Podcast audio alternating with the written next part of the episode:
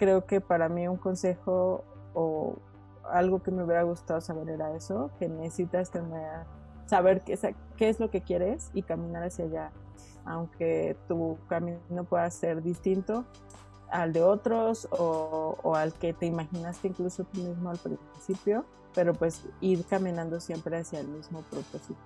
Hola, ¿qué tal amigos? Mi nombre es Héctor Garza y les doy la bienvenida al episodio número 23 del podcast Bien Prendiendo. Las últimas semanas han sido muy intensas en cuanto a las actividades que estamos planeando para ustedes, pero lo estamos haciendo pensando en ofrecerles el mejor contenido que los ayude a crecer como bioemprendedores y profesionistas de las ciencias biológicas. Por eso, a partir de esta semana tendremos contenido exclusivo en nuestro canal de YouTube. El día de hoy eh, tenemos a una gran invitada, amiga mía, bioemprendedora muy talentosa, eh, que nos va a compartir su trayectoria como emprendedora en el campo de la biotecnología. Pero antes de dar inicio, les eh, recuerdo seguirnos en redes sociales. Nos encuentran en Facebook, Twitter y en Instagram como Bienprendiendo. También pueden consultar todas las transmisiones de los webinars que hemos traído para ustedes en nuestro canal de YouTube. Les agradecería mucho si me envían sus comentarios y sugerencias para seguir mejorando y creciendo con ustedes. Ahora sí, los dejo con la intro del programa.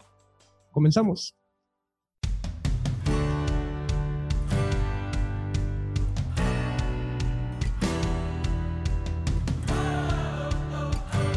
Y bien amigos, el día de hoy estoy muy contento porque tengo la oportunidad de platicar con una persona que durante su trayectoria como emprendedora desarrolló una empresa llamada Laboratorio Micros que la llevó a ser una de las 50 empresas más innovadoras en salud en México por AXA Challenge.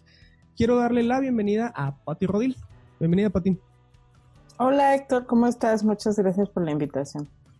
No, muchas gracias a ti, Patti, este, por el tiempo que te tomas para compartir con la comunidad de emprendedores de Latinoamérica tu trayectoria y tu visión del emprendimiento científico.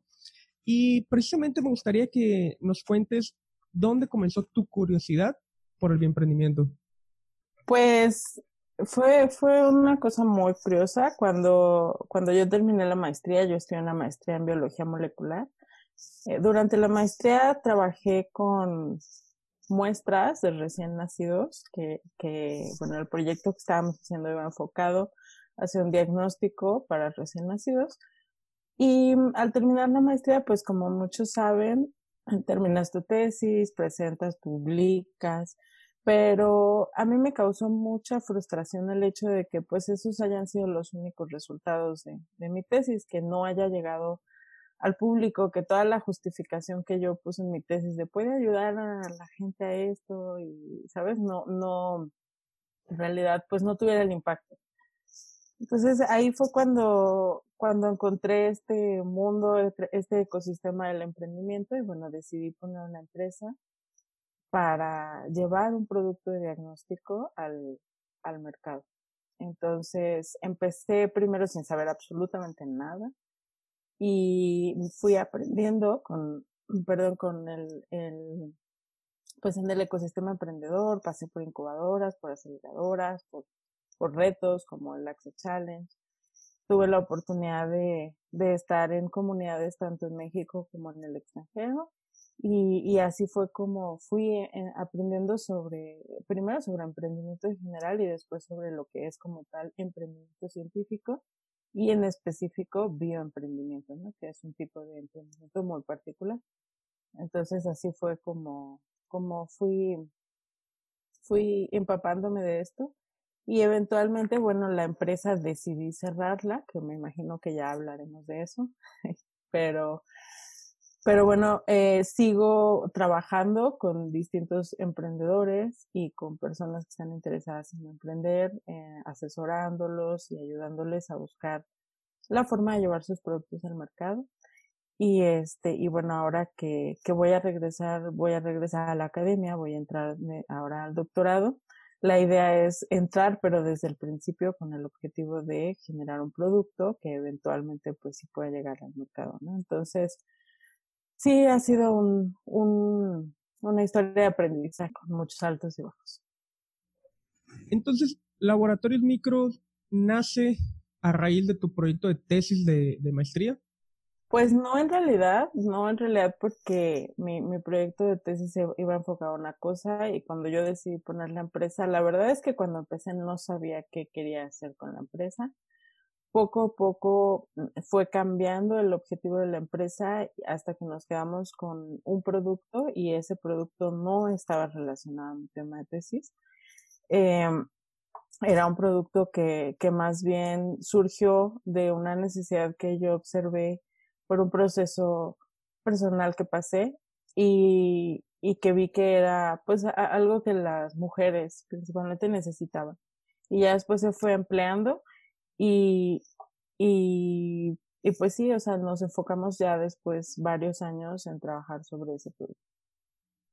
Y era un, un, un laboratorio que realizaba eh, pruebas o productos relacionados con las pruebas de, en diagnóstico molecular, ¿cierto? Sí, sí, empezamos originalmente con esta idea de hacer un laboratorio de diagnóstico como de todo tipo de pruebas diagnósticas. Después yo me di cuenta que para crecer más rápido, en realidad e, era mejor enfocarse en, un solo tipo de pruebas y entonces fue cuando empezamos a trabajar con BPH virus de papiloma humano, que es el, virus causante de cáncer cervicouterino y también está relacionado bueno, con otros tipos de cáncer. Y tradicionalmente la prueba que se hace eh, preventiva es el Papa Nicolau y se hace una prueba también molecular para detección de VPH, pero las dos son muy invasivas y eso resulta pues que muchas mujeres, especialmente en mujeres que están en zonas marginadas, no se hagan las pruebas. Entonces nosotros empezamos a trabajar en, en el desarrollo de un producto que era una prueba para BPH, pero no invasiva a través de orina, para detectarlo como si fuera una prueba de embarazo, pero detectar el, el virus en, en, en, esta prueba sin necesidad de hacer la prueba invasiva. Entonces nos enfocamos exclusivamente ya en, en ese producto, el todo, bueno, el resto del tiempo que estuvo trabajando la empresa y con la ventaja de que era más económica.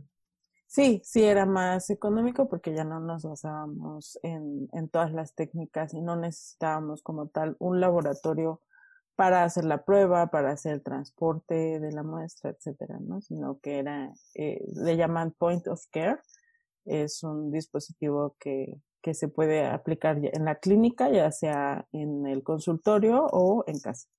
¿Y cuál fue el principal reto que abordaste eh, en todo ese tiempo en micros. ¿A qué, te refieres con reto? ¿El reto para el producto o como empresa? como empresa, como emprendedora. Pues mira, creo que, creo que uno, uno de los retos es justamente, bueno, para mí fue, fue ese no saber absolutamente nada sobre emprendimiento. Yo estudié, siempre estudié en universidades e instituciones públicas que son a veces muy diferentes a lo que pasa en, instituciones privadas donde no llevamos ningún tipo de materia, de emprendimiento, de cómo crear una empresa o administrar. Y, y estamos muy enfocados en la parte académica, eh, los que estudiamos ciencia, ¿no? Entonces, yo siempre tuve este perfil muy científico y no sabía absolutamente nada sobre lo que significaba desde crear una empresa a administrar la empresa, desarrollar un producto, etcétera. Entonces, para mí ese fue el, creo que el reto más grande y, y también, pues, los aprendizajes más grandes creo que surgieron de lo mismo. Y ya al final de cuentas, ahorita, bueno, ¿qué te llevó ya a abandonar ese proyecto? ¿Qué fue lo que no funcionó? Pues, mira, hubo muchas cosas, pero el, el, al final, al final yo, yo decidí, fui, fui yo la que decidió cerrar.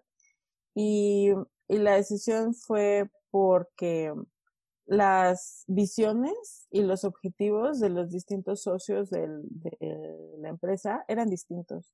Yo me tardé mucho tiempo en darme cuenta de eso y he visto que eso pasa mucho.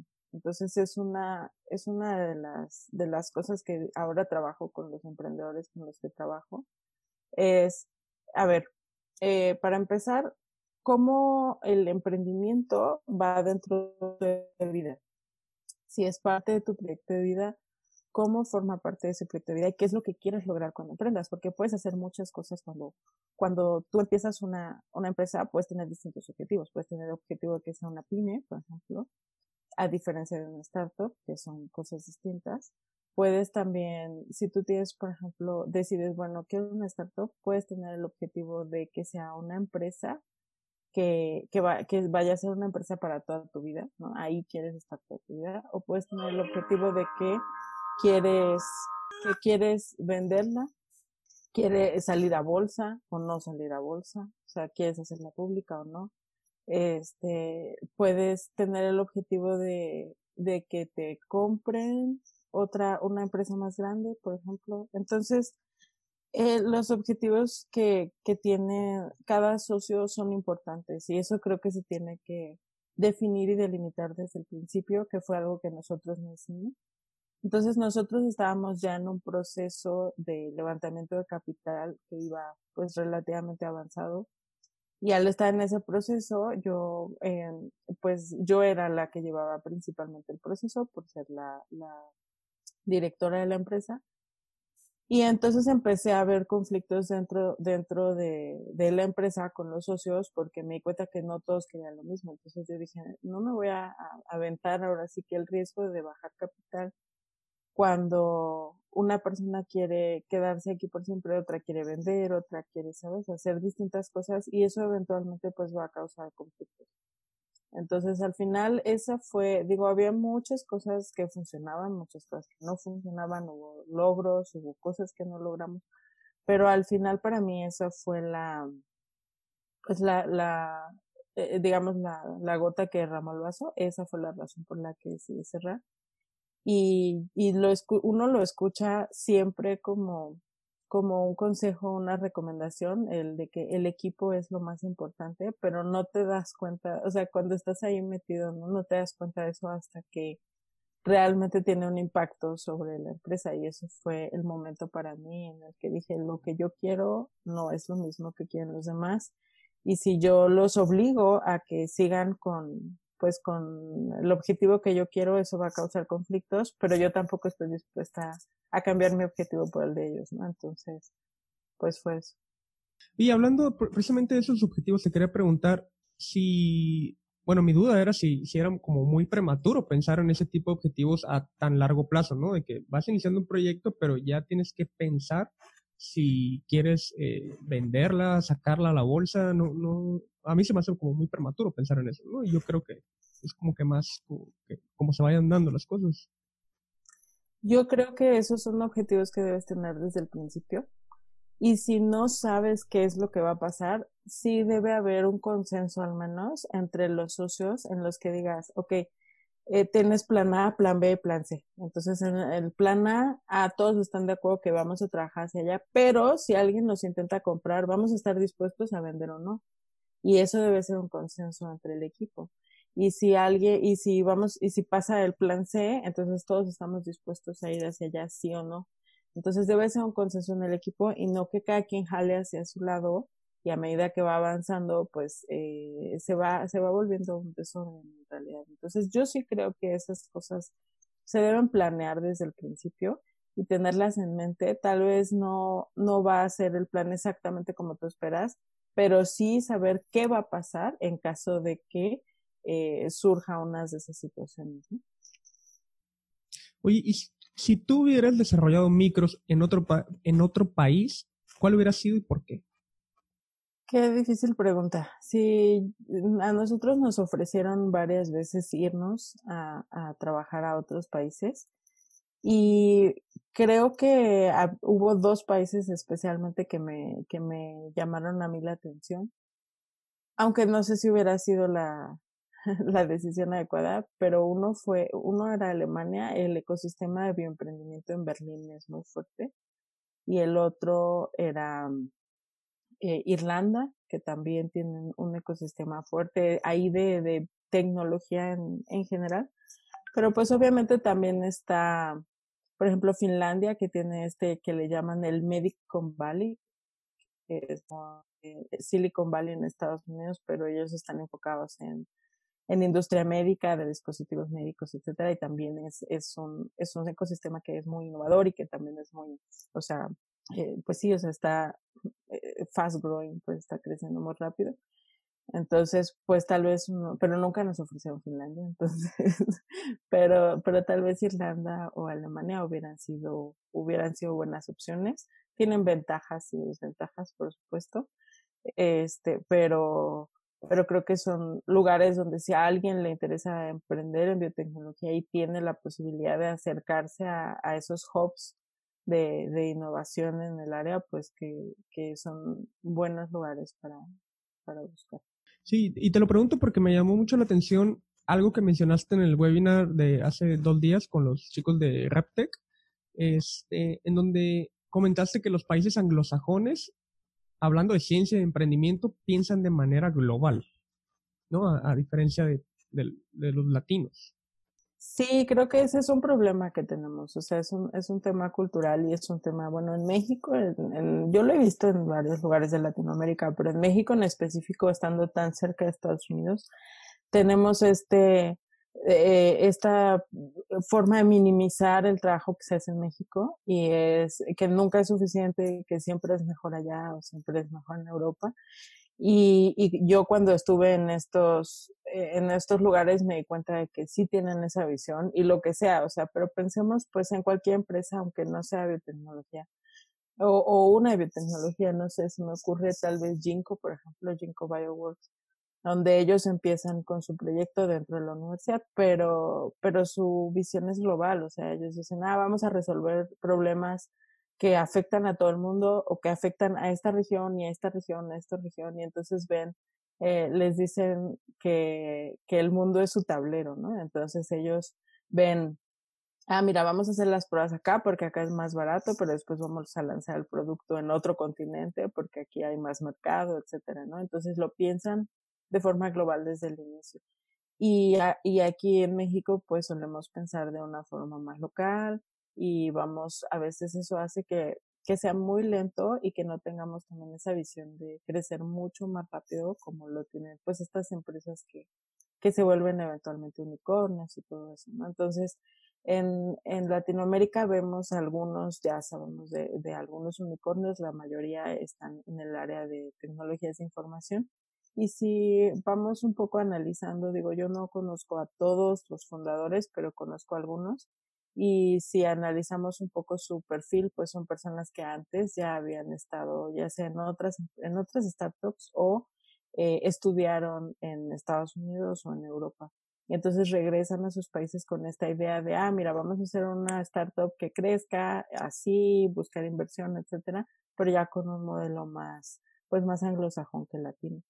Entonces creo que sí es una de las cosas que nos falta aprender. Si estamos creando un producto que solo va a resolver una necesidad local, bueno, pues entonces te quedas con eso, ¿no? Pero si estás creando un producto que realmente tenga un potencial global, desde el principio buscar ese, ese alcance global. Sí, precisamente no limitar el impacto que puede llegar a tener. Exacto.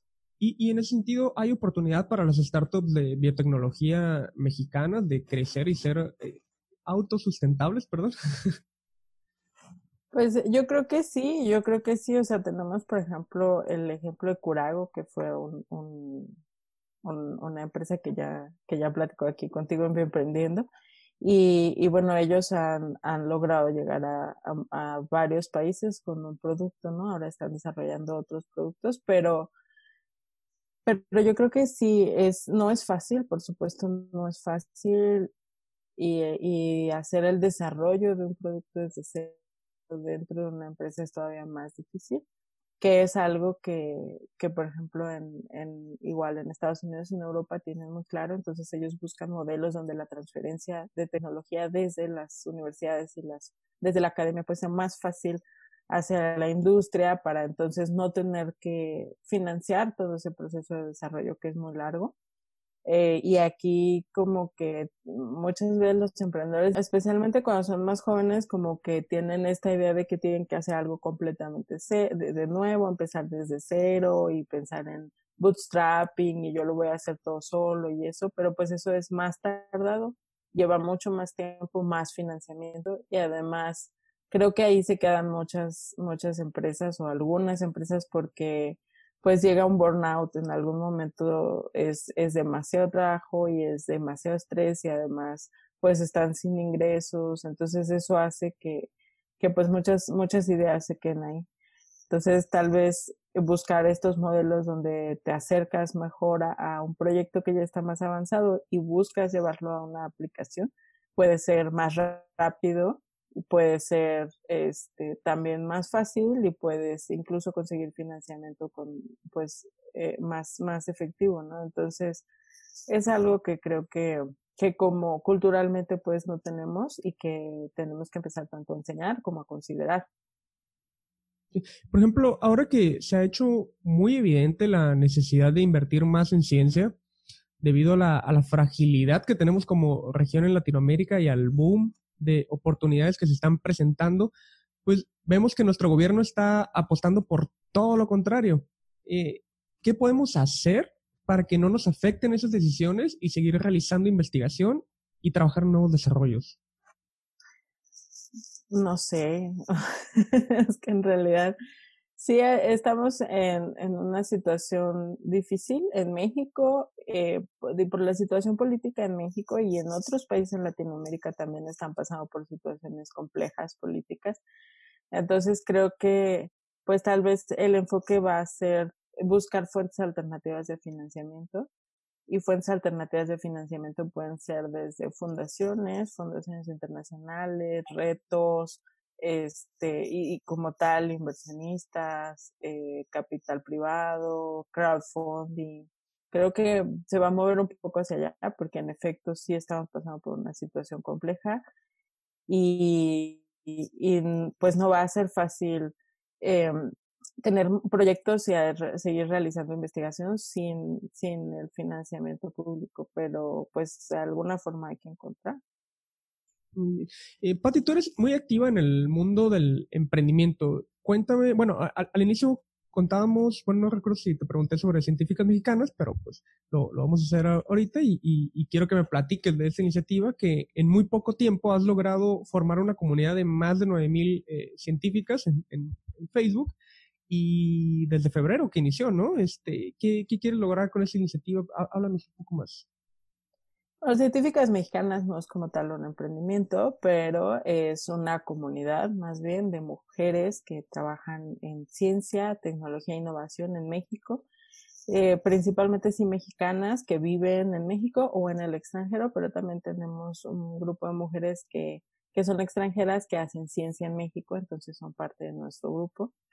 Y lo que hemos buscado en científicas mexicanas, bueno, de entrada fue crear un espacio seguro para que las científicas pudieran hablar y compartir sobre experiencias difíciles por ser mujer en ciencia en este sistema científico en el que vivimos. Pero bueno, ya ha ido evolucionando también un poco hacia crear, tenemos ya varias iniciativas que, incluyen una red de mentorías, tanto para estudiantes como para jóvenes, niñas y jóvenes que están interesadas en ciencia, en, eh, investigación como tal de violencia y de diferencias de género dentro de la academia y bueno, industria y dentro de las actividades científicas. Y, eh, bueno, estamos por lanzar diferentes, eh, este, diferentes proyectos de divulgación, un podcast también, un blog, eh, y, y, tenemos presencia, bueno, en las redes, en Facebook, en Twitter, en Instagram como Científicas MX. Entonces sí ha sido muy interesante el hecho de que empezamos, como dice, en febrero. De hecho, hoy exactamente estamos cumpliendo tres meses con Científicas Mexicanas.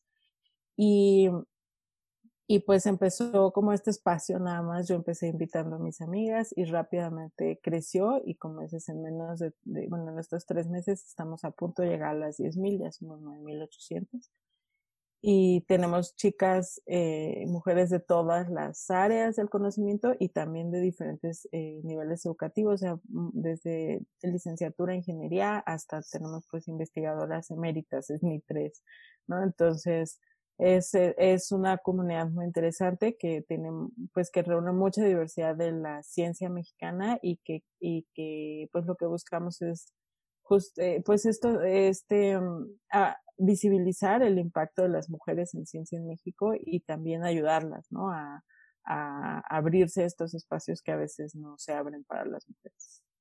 Muy bien, pues te, felicito mucho por esa iniciativa y esperemos que, que sí logren todos los, los cometidos y objetivos que se pongan, ¿no? Y bien, antes de terminar, ¿qué consejo te hubiera gustado recibir mientras trabajabas en micros?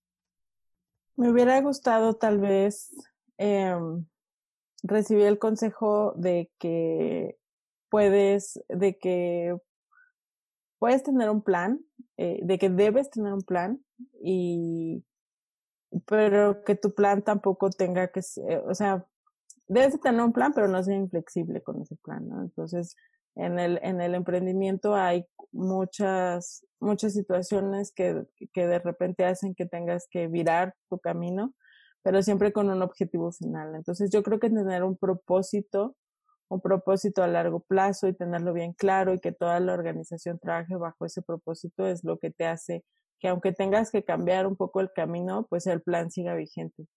Eh, ahí me costó mucho eso y tuve, pues tuve la oportunidad, yo tuve grandes mentores muy, muy, muy mentores en, personas muy importantes en el ecosistema de emprendimiento, de inversión, este, tanto en México como, como en Latinoamérica y también incluso en Europa, Estados Unidos. Y, y pero, pero al final del día tú, tú conoces tu empresa y tú sabes a dónde quieres ir con tu empresa y debes mantenerte firme en eso. Entonces, muchos de estos mentores tenían muy buenas intenciones, pero tal vez no eran expertos en mi área, tal vez no estaban 100% conscientes de lo que estaba sucediendo dentro de la empresa. Y me daban todos estos consejos que, que eran muy bienvenidos, pero que me hicieron cambiar muchas veces de camino cuando tal vez no debimos eh, pues haber hecho eso, ¿no? Debimos habernos mantenido firmes hacia donde, al propósito hacia el que nosotros íbamos, pero como ese propósito no era tan claro y no era tan, tan fuerte, pues sí, sí, sí muchas veces nos desviamos, ¿no? Entonces, creo que, creo que para mí un consejo o algo que me hubiera gustado saber era eso, que necesitas tener, saber qué, qué es lo que quieres y caminar hacia allá aunque tu camino pueda ser distinto al de otros o, o, al que te imaginaste incluso tú mismo al principio, pero pues ir caminando siempre hacia el mismo propósito. Okay. Tener un plan, y ser flexible, pero siempre teniendo en mira el, el objetivo principal, ¿no? Exacto. Okay. Y bueno, Pati, ya hemos, hemos llegado al final y quiero agradecerte mucho la oportunidad de poder platicar y pues la verdad es que pues es, es un gusto para mí y esperamos contar contigo nuevamente en mi emprendiendo, ya sea por ejemplo para un webinar o algo así. Sí, con mucho gusto lo que, lo que necesites, este, y cuando pues podamos tener también eh, que, que, el, que las personas tengan preguntas, que necesiten consejos, así, digamos, este, uno a uno, pues también con mucho gusto.